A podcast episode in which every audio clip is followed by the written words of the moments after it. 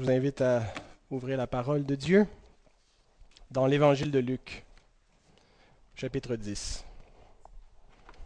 Nous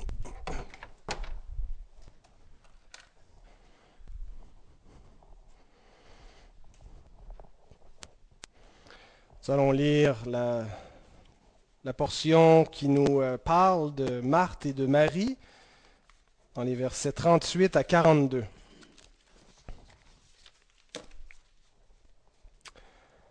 Comme Jésus était en chemin avec ses disciples, il entra dans un village, et une femme nommée Marthe le reçut dans sa maison. Elle avait une sœur nommée Marie, qui, s'étant assise aux pieds du Seigneur, écoutait sa parole. Marthe, occupée à divers soins domestiques, survint et dit, Seigneur, cela ne te fait-il rien que ma sœur me laisse seule pour servir? Dis-lui donc de m'aider. Le Seigneur lui répondit, Marthe, Marthe, tu t'inquiètes et tu t'agites pour beaucoup de choses. Une seule chose est nécessaire. Marie a choisi la bonne part qui ne lui sera point ôtée. Nous allons prier.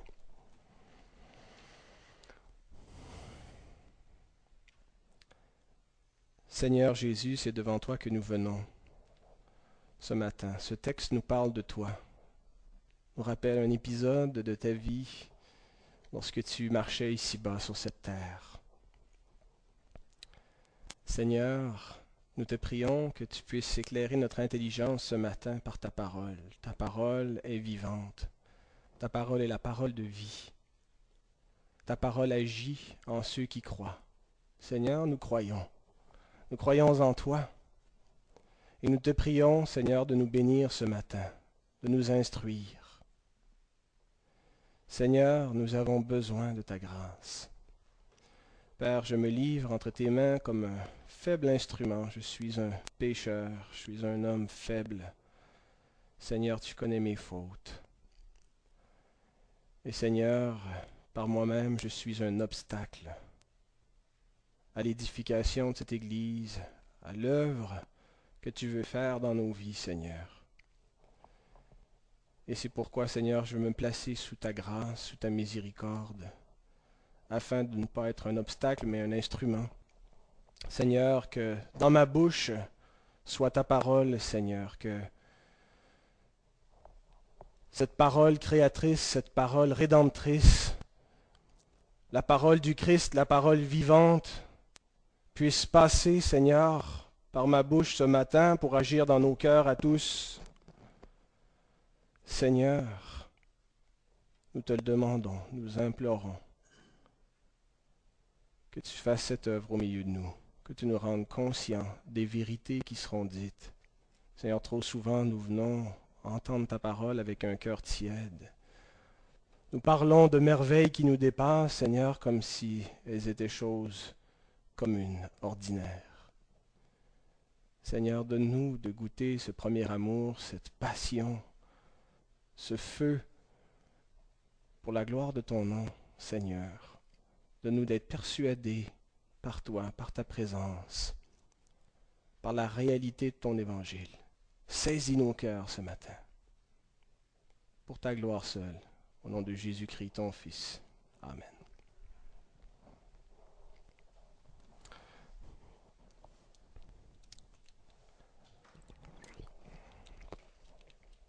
Un texte bien connu. Je ne suis sans doute pas la première personne que vous entendez prêcher sur ce texte. Moi, c'est la première fois que je le prêche, cependant. Il y a eu toutes sortes d'interprétations au cours de l'histoire euh, de Marthe et Marie. On a dit euh, l'une représente la justification par les œuvres, l'autre la justification par la foi. Une représente le monde à venir, l'autre le monde actuel. Il y a une interprétation que je trouve euh, intéressante qui était au Moyen Âge.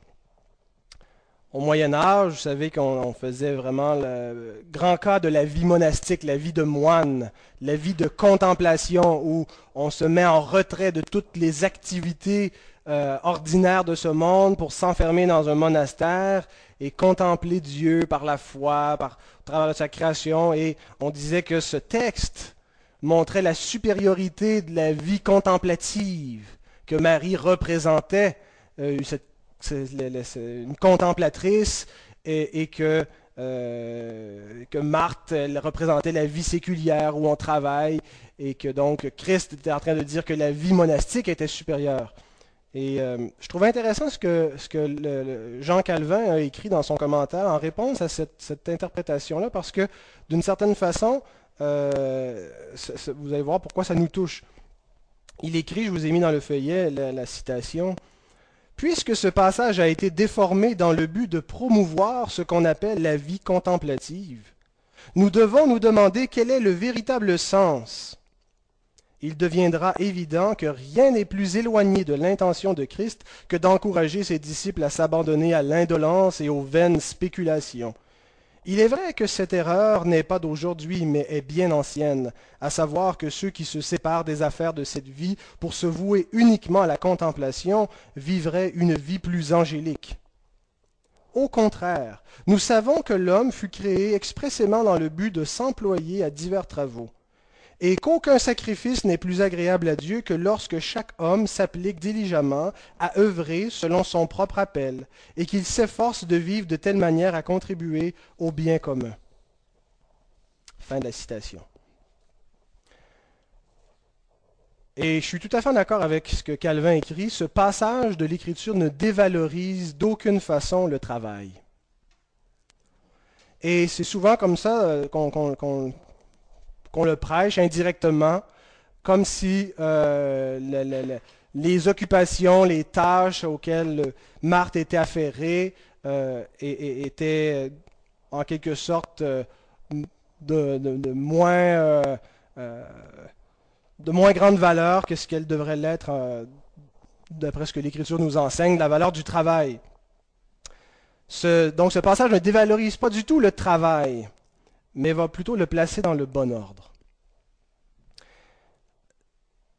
Les nombreuses, je ne sais pas si je devrais dire nombreuses, mais j'ai entendu au moins deux ou trois prédications certainement sur ce texte dans ma vie. Et habituellement, l'interprétation qu'on entend de nos jours, c'est que euh, Marie, Marthe plutôt représente le chrétien activiste.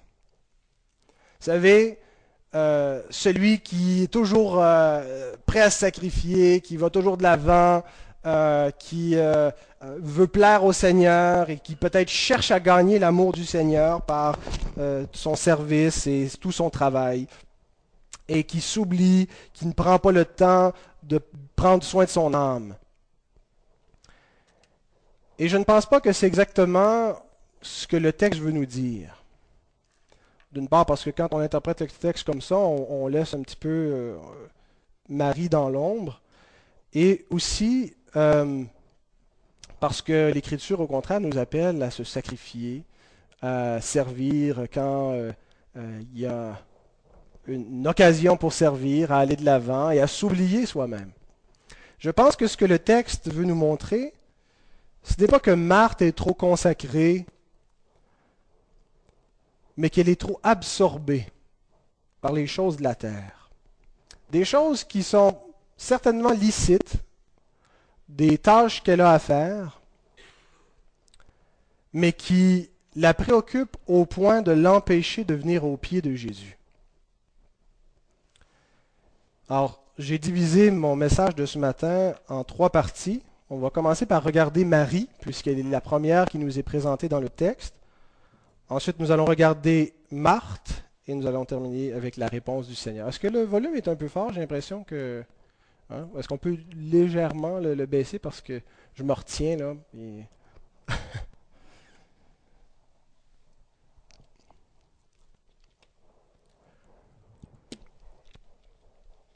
Alors donc Marie est celle qui dans le texte est approuvée par le Seigneur. Notre Seigneur dit qu'elle a choisi la bonne part, la part qui ne lui sera point ôtée, et il nous la donne en exemple elle représente en quelque sorte le modèle qu'on a à suivre comme chrétien. Alors, il y a trois choses que j'aimerais dire concernant Marie. La première, c'est qu'elle s'assoit au pied de Jésus. Pour nous dire ça, Luc emploie un verbe qu'on ne retrouve qu'ici dans le Nouveau Testament, ce qu'on appelle un, un, apax, un verbe qui est employé une seule fois. Et il ne s'agit pas du verbe s'asseoir. Il s'agit du verbe s'asseoir à côté. Hein, le verbe s'asseoir, katizo, mais là, c'est pas juste katizo, c'est para-katizo. Il y a un préfixe. Elle s'est assise, mais pas juste assise. Elle s'est assise à côté de Jésus. Et ça, c'est étonnant. C'est d'abord très étonnant qu'elle se soit assise pour écouter l'enseignement du maître. Si on remet dans le contexte de l'époque, euh, les femmes étaient généralement exclues de ces, moments où le rabbin enseignait. Le rabbin euh, se, plaçait debout ou assis, les autres se mettaient autour de lui, un peu plus bas que lui pour être à, ses pieds, mais il n'y avait que des hommes. Euh, en tout cas, il y avait certainement une controverse à l'époque, à savoir est-ce que les femmes peuvent, et si elles le peuvent, en tout cas, elles devaient être un peu plus à l'écart. Alors non seulement Marie s'assoit, mais elle s'assoit juste à côté, alors elle est bien en évidence. Je ne sais pas si elle était celle qui était le plus proche du Seigneur parmi tous ceux qui étaient assis pour l'écouter, mais en tout cas, le texte nous dit qu'elle était assise immédiatement à côté de lui. Et ça nous démontre sa soif d'entendre la parole de Jésus. Une soif qui fait en sorte qu'elle passe par-dessus les obstacles. Dans son cas, c'était des obstacles culturels. Un obstacle qui faisait en sorte que ce n'était pas culturellement euh, vu comme étant sa place d'être là. Mais elle fait fi de cet obstacle pour s'asseoir à côté de Jésus pour entendre sa parole. Et on doit réellement suivre cet exemple, parce que vous savez quoi? Il va y avoir des obstacles. La vie chrétienne et la communion avec Christ est remplie d'obstacles. Nous avons un ennemi qui est déterminé à nous dresser des embûches et des obstacles sur notre route pour ne pas que nous nous assoyions au pied de Jésus. Que ce soit des obstacles culturels, ou des, obstacles de quelque forme que ce soit, toute forme d'obstacle pour nous empêcher de nous asseoir auprès de Jésus pour écouter sa parole.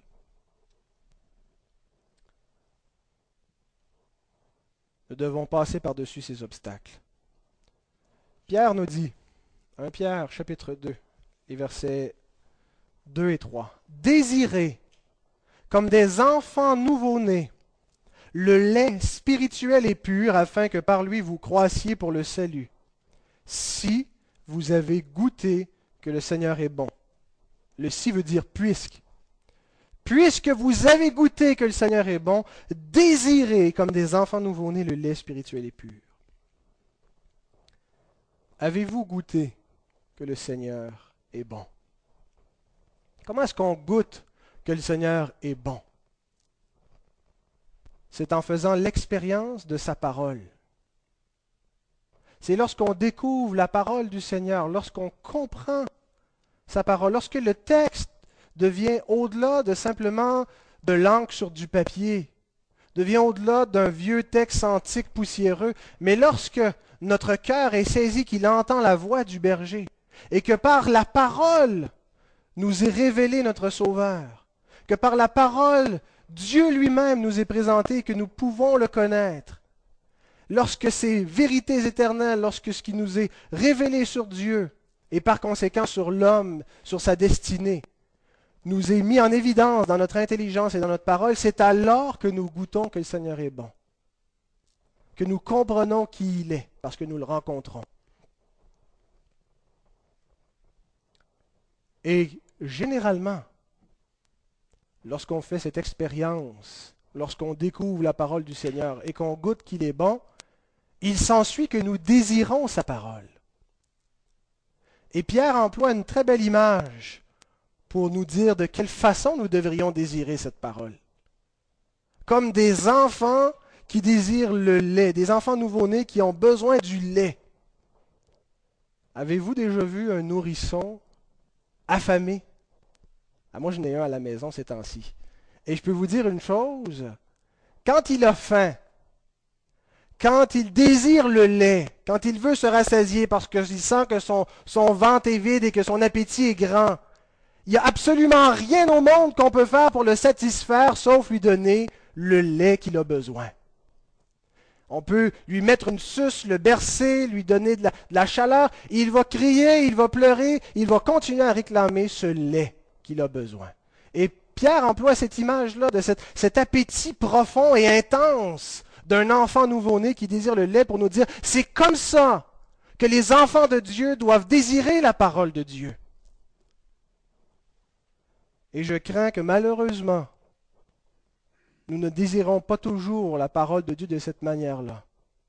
Parce que vous savez, c'est pour un enfant, c'est peut-être naturel. L'appétit vient, rien à faire. Hein. Ça va venir tôt ou tard quand le, lait consommé trois heures avant va avoir euh, été consommé. Il va avoir faim.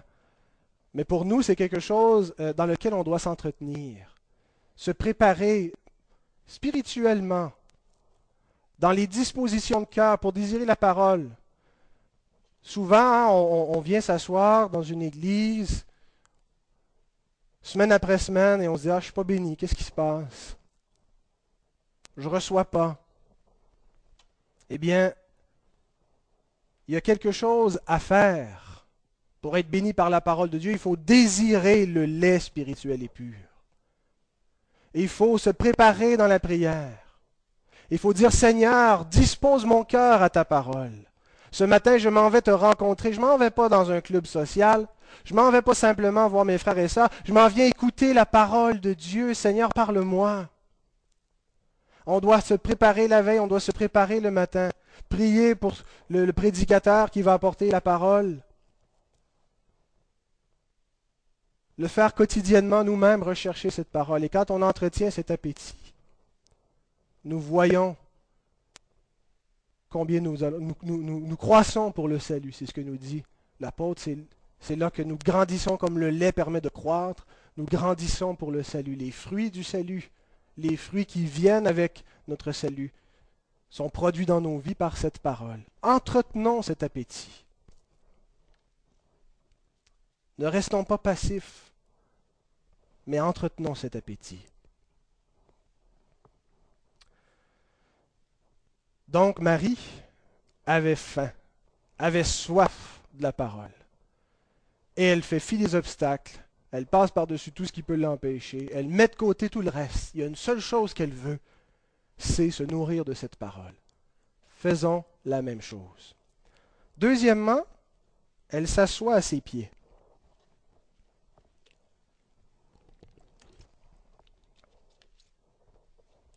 Le Seigneur ne désire pas seulement que nous écoutions sa parole.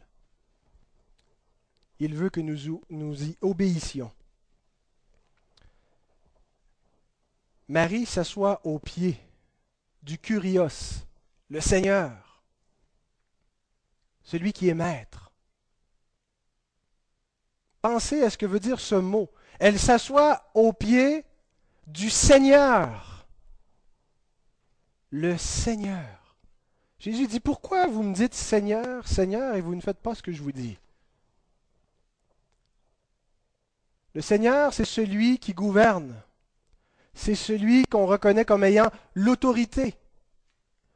Quand on s'assoit à ses pieds, c'est pas pour négocier avec lui. C'est pas pour prendre les éléments de sa parole qui nous plaisent pour laisser les autres qui nous déplaisent. Lorsque nous nous assoyons ici, et moi inclus, même si je suis ici pour vous parler, je suis assis au pied du Seigneur pour dire, Seigneur, tu es Dieu. Tu as l'autorité. Je reconnais que tu es celui qui est Seigneur sur ma vie. Tu es le Maître. Je m'assois à tes pieds, pas juste pour t'écouter, mais pour mettre en pratique ce que tu vas me dire. Jacques chapitre 1, verset 22. Mettez en pratique la parole et ne vous bornez pas à l'écouter en vous trompant vous-même par de faux raisonnements. Vous savez, quand on désobéit à la parole, c'est assez rare qu'on se dit je désobéis. Généralement, on se trompe nous-mêmes par de faux raisonnements en se faisant croire qu'on ne désobéit pas à la parole de Dieu. On se justifie. Avant d'être chrétien, j'ai quand même été élevé dans une famille chrétienne, j'avais des principes chrétiens. Mais je ne vivais pas comme un chrétien malgré les principes qu'on m'avait inculqués. Mais j'avais toutes sortes de bonnes raisons pour justifier mes péchés. Par exemple, quand je m'enivrais, ben, c'était tout à fait justifié parce que sur le party, j'étais un véritable évangéliste. Je pouvais parler de Dieu sans problème avec les gens, philosopher. Il n'y avait pas d'obstacle. L'alcool faisait en sorte que tous les obstacles étaient, euh, mis à terre. Et j'avais toutes sortes de bonnes raisons pour, je ne vous raconterai pas comment je justifiais tous mes péchés. Mais je ne mettais pas en pratique la parole. Et je me trompais moi-même par de faux raisonnements. Et c'est ce qu'on fait généralement quand on pêche. On est rarement prêt à admettre qu'on est dans l'erreur. On a de bonnes raisons. C'est pas tout à fait un péché ce qu'on fait. C'est pas tout à fait ça. On est un petit peu exempté, on trouve de bonnes raisons d'éviter à se soumettre. C'est ce que Jacques nous dit. Nous nous trompons par de faux raisonnements. Nous devons pratiquer la parole et pas seulement l'écouter. Et vous savez quoi? Il n'y a absolument personne qui est rendu, qui a atteint le standard parfait où tout dans sa vie est au diapason de la parole de Dieu. Tous ceux qui sont ici et tous ceux qui sont partout dans le monde, qui qu'ils soient, ont encore à travailler sur leur vie, tous les croyants, pour obéir à la parole de Dieu. Il restera toujours des éléments jusqu'à notre glorification qui auront à être améliorés, qui auront à être ajustés, notre façon de traiter avec le péché. Non seulement les péchés qu'on fait, mais aussi les choses qu'on devrait faire qu'on ne fait pas. Jacques nous dit, celui qui sait faire le bien et qui ne le fait pas commet un péché. Souvent, après une conversion, il y a beaucoup de choses qu'on abandonne beaucoup de péchés qu'on cesse de pratiquer, mais la Bible ne nous dit pas simplement d'arrêter de pratiquer certains péchés, elle nous incite à pratiquer toutes sortes de bonnes œuvres, d'amour, de charité, d'hospitalité, de piété, de service. Et on voit toutes sortes d'opportunités souvent, mais on ferme les yeux et on se détourne. Le Seigneur nous dit, ça sert à quoi de te regarder dans le miroir, de voir ce qui ne va pas exactement dans ta vie, de savoir ce que je te demande, et d'oublier aussitôt ce qui n'est pas conforme Hein, parce que c'est ce que fait la parole, c'est un miroir qui nous renvoie une image. Elle nous montre l'état de notre cœur, l'état de notre vie. Mais si on ne fait rien, si on ne le met pas en pratique, on est semblable à un homme qui regarde son, aspect dans le miroir, hein, le matin, tout échevelé, et qui ne fait rien pour s'embellir. Nous devons mettre la parole en pratique.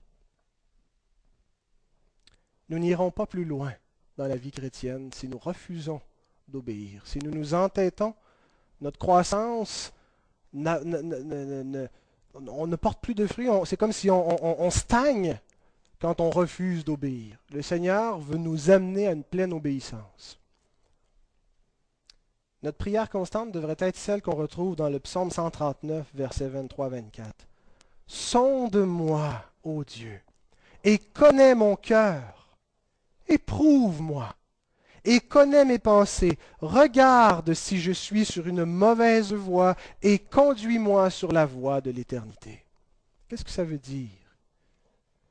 On demande au Seigneur de regarder notre vie, de regarder notre cœur, de regarder l'état de notre être et de le faire monter à notre propre conscience, de nous faire prendre conscience de ce qui ne va pas dans notre cœur, de nous sonder en profondeur, pas parce qu'on pense qu'il ne trouvera rien, au contraire, parce qu'on sait qu'il va trouver quelque chose qui ne va pas.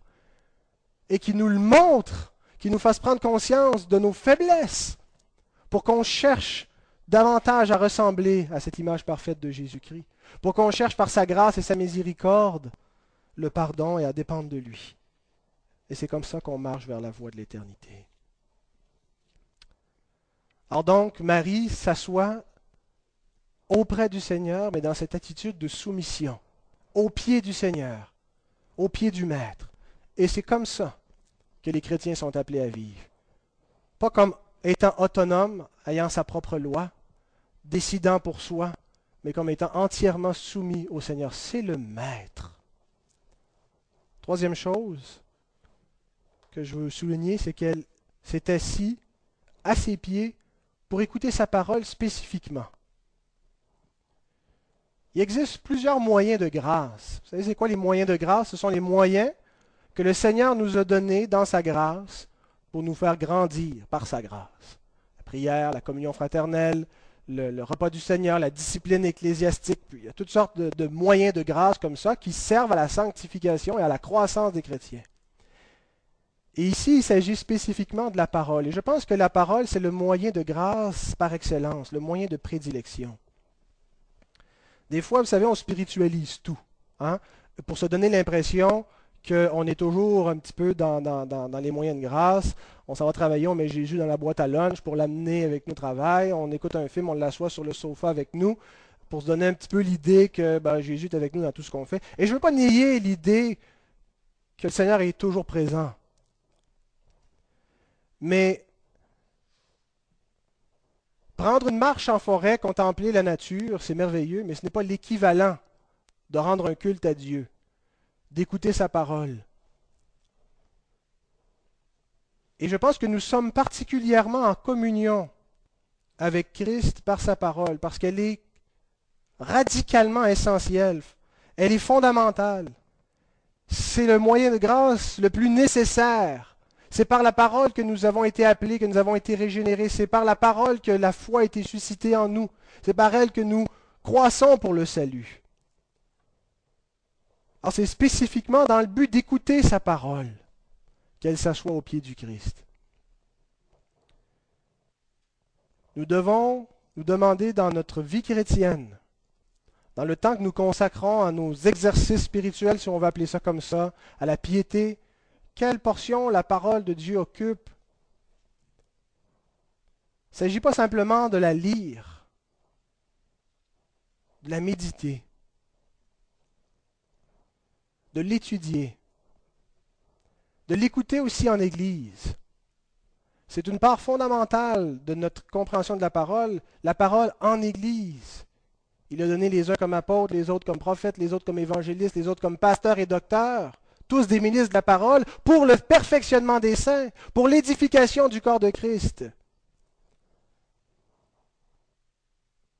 Nous ne devons pas négliger l'écoute de la parole dominicale, la prédication dominicale.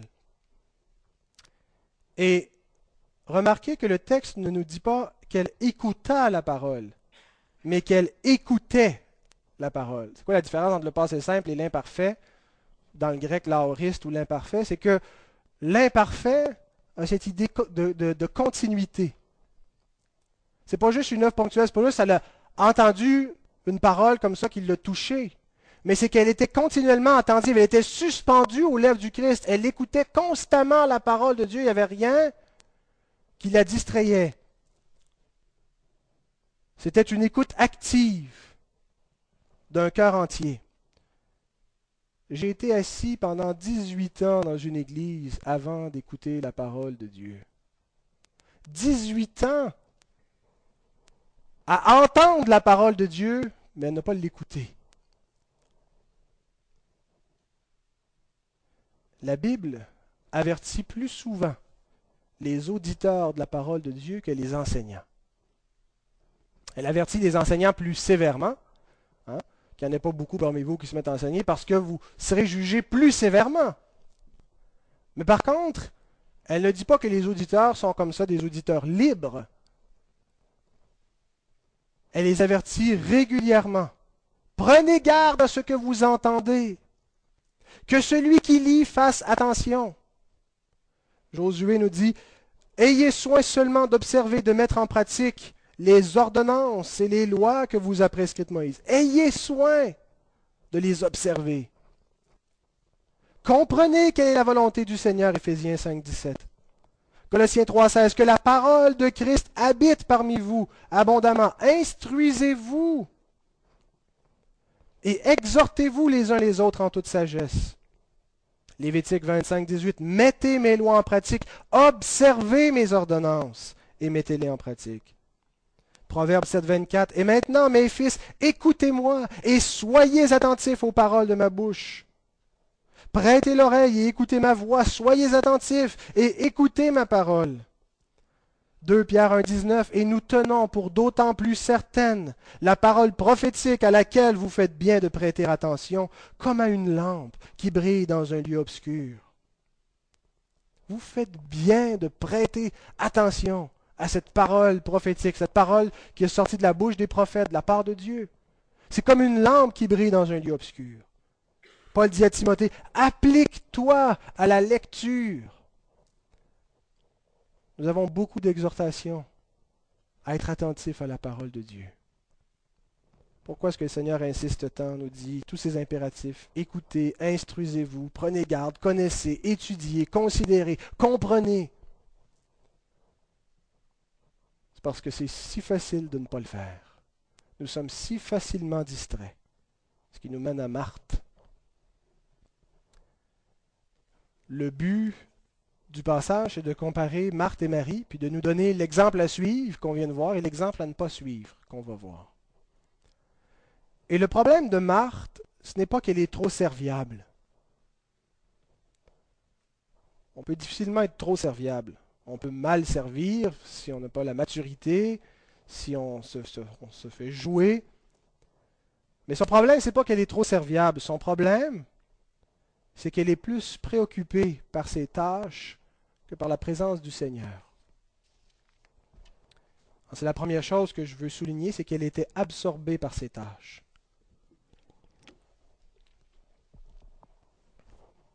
Luc emploie un verbe, l'expression elle était occupée à divers soins domestiques, le verbe occuper. Le grec, le mot grec veut dire être distrait.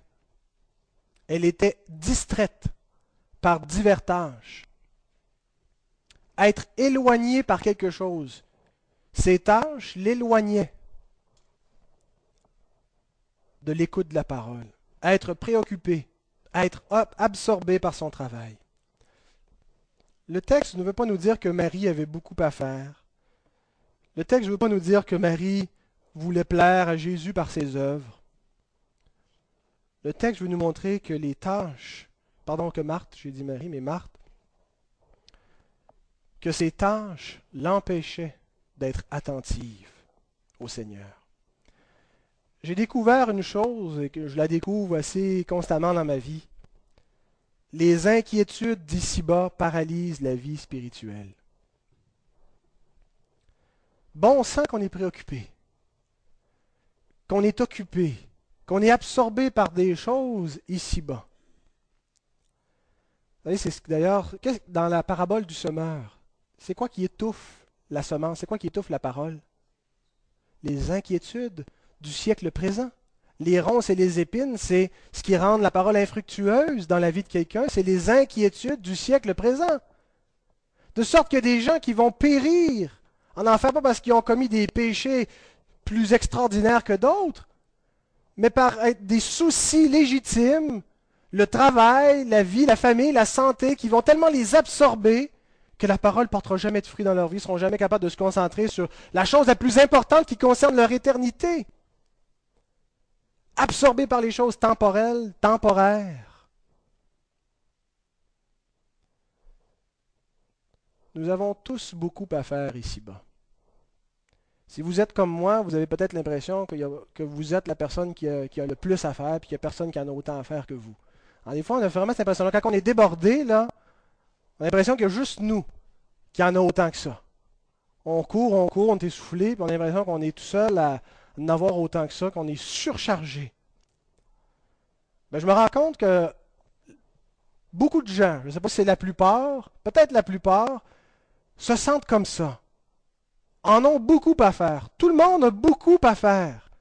Le temps où on n'a pas beaucoup à faire, c'est quand on est un enfant. Quand on est un enfant, il n'y a pas beaucoup de préoccupations. Mais dès qu'on arrive à la vie adulte, la vie adulte, ça vient avec des préoccupations, ça vient avec des responsabilités, ça vient avec beaucoup de choses à faire. Et ça peut être très varié ce qu'on a à faire.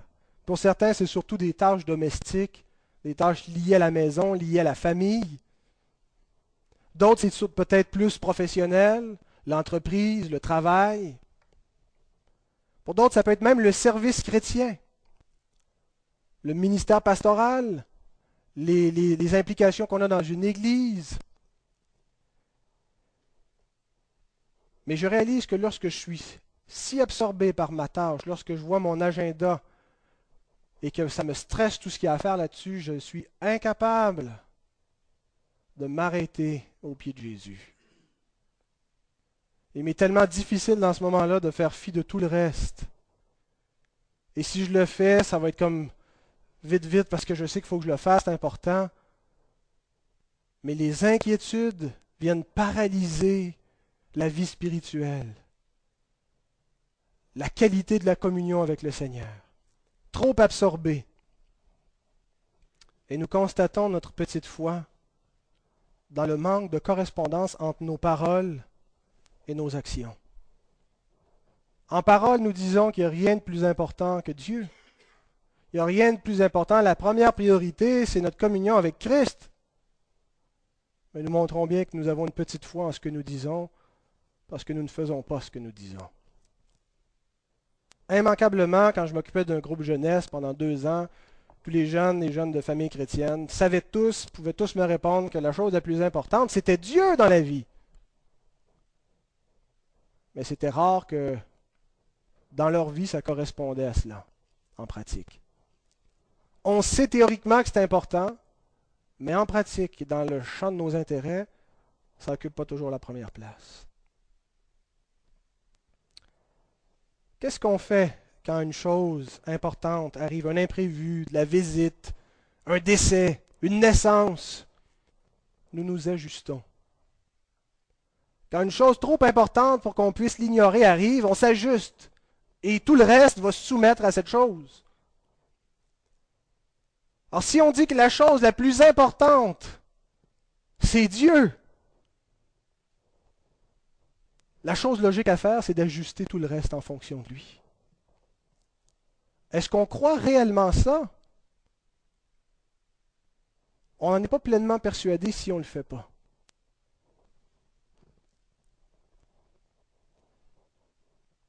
C'est toujours le veau du Seigneur qui meurt. Vous connaissez cette histoire? Vous en rappelez? Le fermier qui entre dans sa maison tout joyeux, qui dit à sa femme, Chérie, j'ai une bonne nouvelle. Notre meilleure vache vient de, mettre bas des jumeaux, deux beaux petits veaux, un roux et un blanc. C'est extraordinaire, je suis tellement content, ça nous a bénis. On va les élever tous les deux, on va les nourrir, quand ils vont être assez grands, on va aller les vendre, et avec le, on va garder le profit d'un des deux, puis on va donner le profit de l'autre pour le Seigneur. Alors, sa femme se réjouit avec lui, elle lui dit, lequel des deux tu vas donner au Seigneur? Ah, c'est pas important pour l'instant, on va les élever les deux de la même façon, on va prendre soin de la même façon, puis on décidera plus tard. Alors, c'est ce qui commence. Quelque temps après, il y a un des deux veaux qui meurt. Alors, le fermier entre dans la maison et lui dit Chérie, j'ai une mauvaise nouvelle. Le veau du Seigneur vient de mourir.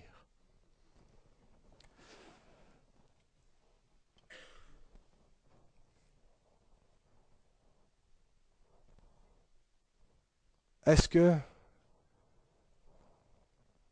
le Seigneur passe avant nos autres obligations? Est-ce qu'il a la priorité dans nos finances?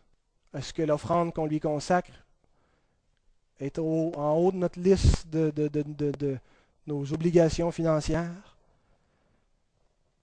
Est-ce que lorsque un dilemme se présente, je ne sais pas, je ne vais pas préparer plein d'exemples, vous comprenez qu'est-ce que cette illustration veut dire? Est-ce que le Seigneur est la première place? Est-ce qu'il est Dieu? Est-ce qu'il est Seigneur? C'est étonnant de comprendre une chose en théorie, mais de ne rien faire. C'est la différence entre écouter et pratiquer la parole. Notre problème, c'est qu'on vit une existence dichotomique, une existence divisée en deux. Nous avons les tâches d'en bas, nos responsabilités, nos obligations d'ici, et ce ne sont pas des choses impures et profanes, ce sont des choses licites qui servent à la gloire de Dieu, mais ne doivent pas entrer en conflit avec les priorités du royaume, avec la place de Dieu. Elles ne doivent pas venir avant Dieu dans notre vie. Et c'est l'enseignement de Jésus dans Matthieu 6, vous savez le chapitre sur les inquiétudes. Il nous montre où nous mènent les inquiétudes du siècle présent. On s'inquiète de l'argent, s'inquiète des soucis financiers. Si vous vous inquiétez de cela, ça va rapidement vous mener à l'idolâtrie, à, vouloir servir maman plutôt que Dieu. Les inquiétudes mènent à l'idolâtrie. S'inquiète de, du manger, du boire, de quoi serons-nous vêtus? Ne vous, inquiétez, donc point et ne dites pas que mangerons-nous, que boirons-nous, de quoi serons-nous vêtus? Car toutes ces choses, ce sont les païens qui les recherchent. Votre Père céleste sait que vous en avez besoin. Cherchez premièrement le royaume et la justice de Dieu et toutes ces choses vous seront données par-dessus. Vous savez pourquoi c'est important? Parce qu'il y a des conséquences dans notre façon de gérer nos obligations. Nous avons des obligations terrestres, mais nous avons aussi une obligation céleste. Et l'ordre qu'on va donner entre ces deux obligations, la priorité, va déterminer beaucoup. Ce que nous mettons en priorité va influencer le reste de notre vie. Et on le voit avec Marthe. Dans sa relation avec le Seigneur et dans, sa relation avec sa sœur.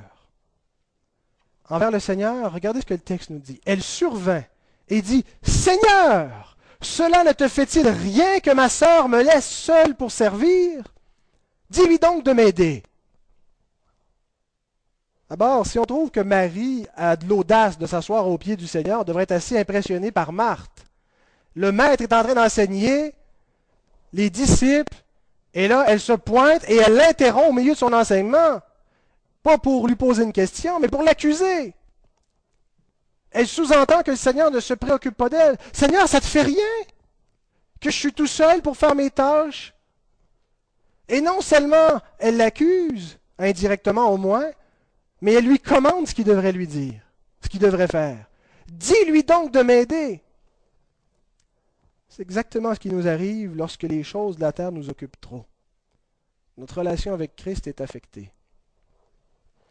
Nous n'entendons plus sa parole. On a toutes sortes de choses qu'on entend qui nous préoccupent, mais on n'entend plus la parole. Le Seigneur est là, il parle, il a des paroles de vie éternelle à dire, mais on n'entend pas. Et on a l'impression qu'il ne nous bénit plus. On a l'impression qu'on est très loin du Seigneur. Qu'on n'est pas dans proximité de sa présence. Et on pense qu'on sait comment il devrait nous bénir. Seigneur, tu devrais faire ça, ça, ça pour moi. Tout rentrerait dans l'ordre si ça était ajusté. Comme Marie, comme Marthe, qui lui dit, tu devrais faire ça, tu devrais lui dire qu'elle vienne m'aider. C'est comme ça que je serais béni. Et on voit avec sa sœur, en tout cas, elle semble avoir du mépris, être irritée à tout le moins contre Marie. Lorsque notre communion avec Christ est altérée, notre relation avec nos frères et nos sœurs n'est pas en bon état. On a un devoir envers le corps de Christ, envers l'Église, d'entretenir personnellement une relation de qualité avec notre Seigneur, parce que sinon, il va y avoir des conséquences sur l'Église. Lorsqu'on se prive de la grâce, de la grâce de la communion, de la grâce de la présence du Seigneur, de la grâce de sa parole, tout le corps est infecté. C'est ce que nous dit l'Épître aux Hébreux, chapitre 12, verset 15. Veillez à ce que nul ne se prive de la grâce de Dieu, que nul ne se prive du pardon, de la miséricorde de Dieu, mais de la grâce de sa présence. Comment est-ce qu'on obtient ce pardon? Comment est-ce qu'on goûte à cette grâce? C'est en venant à ses pieds, c'est en venant au trône de la grâce. Veillez à ce que nul ne s'en prive. Exhortez-vous les uns les autres. Dites-vous, allons au trône de la grâce de Dieu. Pourquoi? Parce qu'autrement, il va y avoir des racines d'amertume qui vont faire pousser des rejetons. Ça va produire du trouble et plusieurs vont être infectés.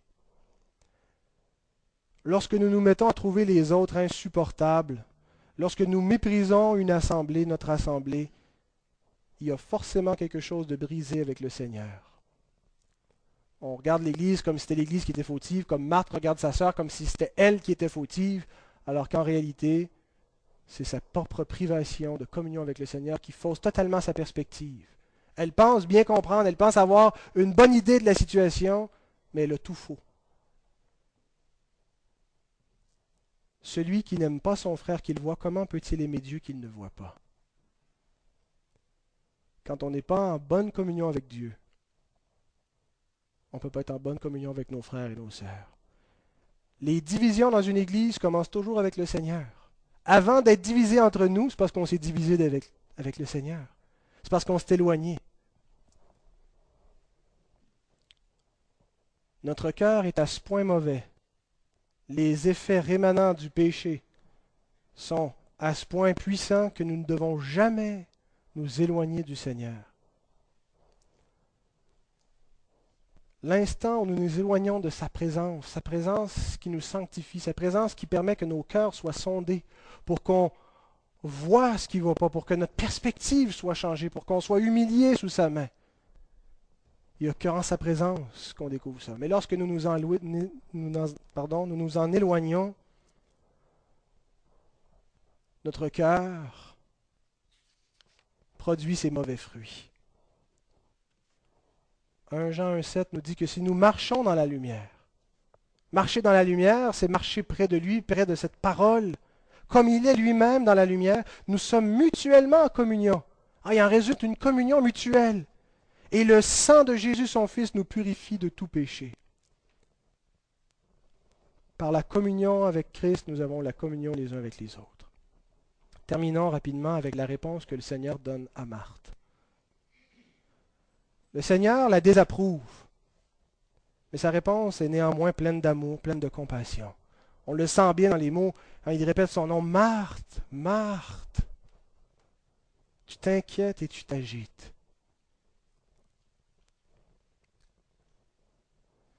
Le Seigneur châtie celui qu'il aime et il frappe de la verge tous ceux qu'il reconnaît pour ses fils. Qu'il est bon que le Seigneur ne soit pas en train de nous flatter dans le sens du poil, mais qu'il nous reprend, qu'il nous exhorte, qu'il nous châtie. Mais il le fait en toute bonté, avec miséricorde. Pas pour la condamner de manière euh, définitive, mais pour l'exhorter à faire le bien, alors il lui dit, une seule chose est nécessaire. Marthe, Marthe, tu t'inquiètes et tu t'agites pour beaucoup de choses. Une seule chose est nécessaire. Avant d'examiner la réponse du Seigneur, à chaque fois que j'entends ce texte prêché, j'ai toujours une question qui me vient en tête. Et jamais personne qui y répond. qui fera le repas si Marthe vient s'asseoir au pied du Seigneur? La problématique, c'est qu'il y a deux nécessités qui s'affrontent. Deux nécessités qui rentrent en confrontation l'une avec l'autre. La nécessité de s'arrêter au pied du Seigneur pour se soumettre à sa parole et s'entretenir d'une communion avec lui. C'est nécessaire, même si on n'a pas l'impression que ça l'est, c'est absolument nécessaire et la nécessité de préparer le repas. Il va falloir qu'ils mangent, ces douze gars-là.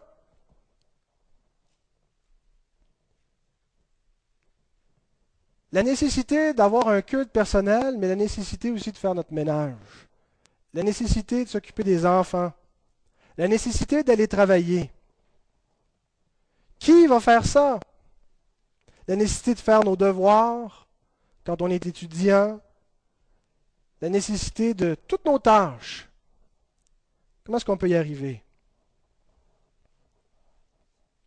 Et le problème, dans notre perspective, c'est qu'on a l'impression que c'est plus nécessaire de faire nos tâches que de s'asseoir au pied du Seigneur.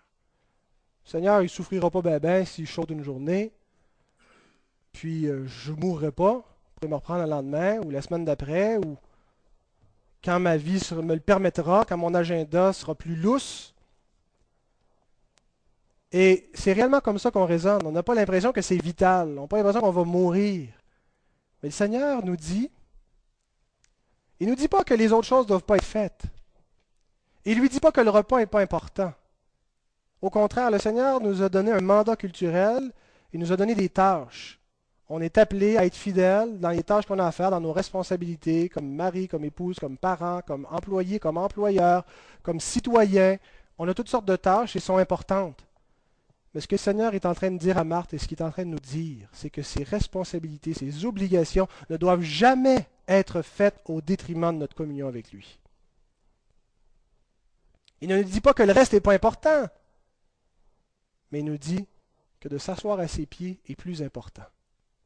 Malgré l'opinion qu'on peut avoir sur ça, il nous dit le plus important parmi tout ce qui est important dans le monde, c'est moi. Assois-toi mes pieds. Écoute ce que j'ai à dire.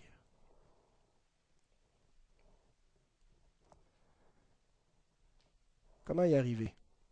Il hein? faut se poser la question.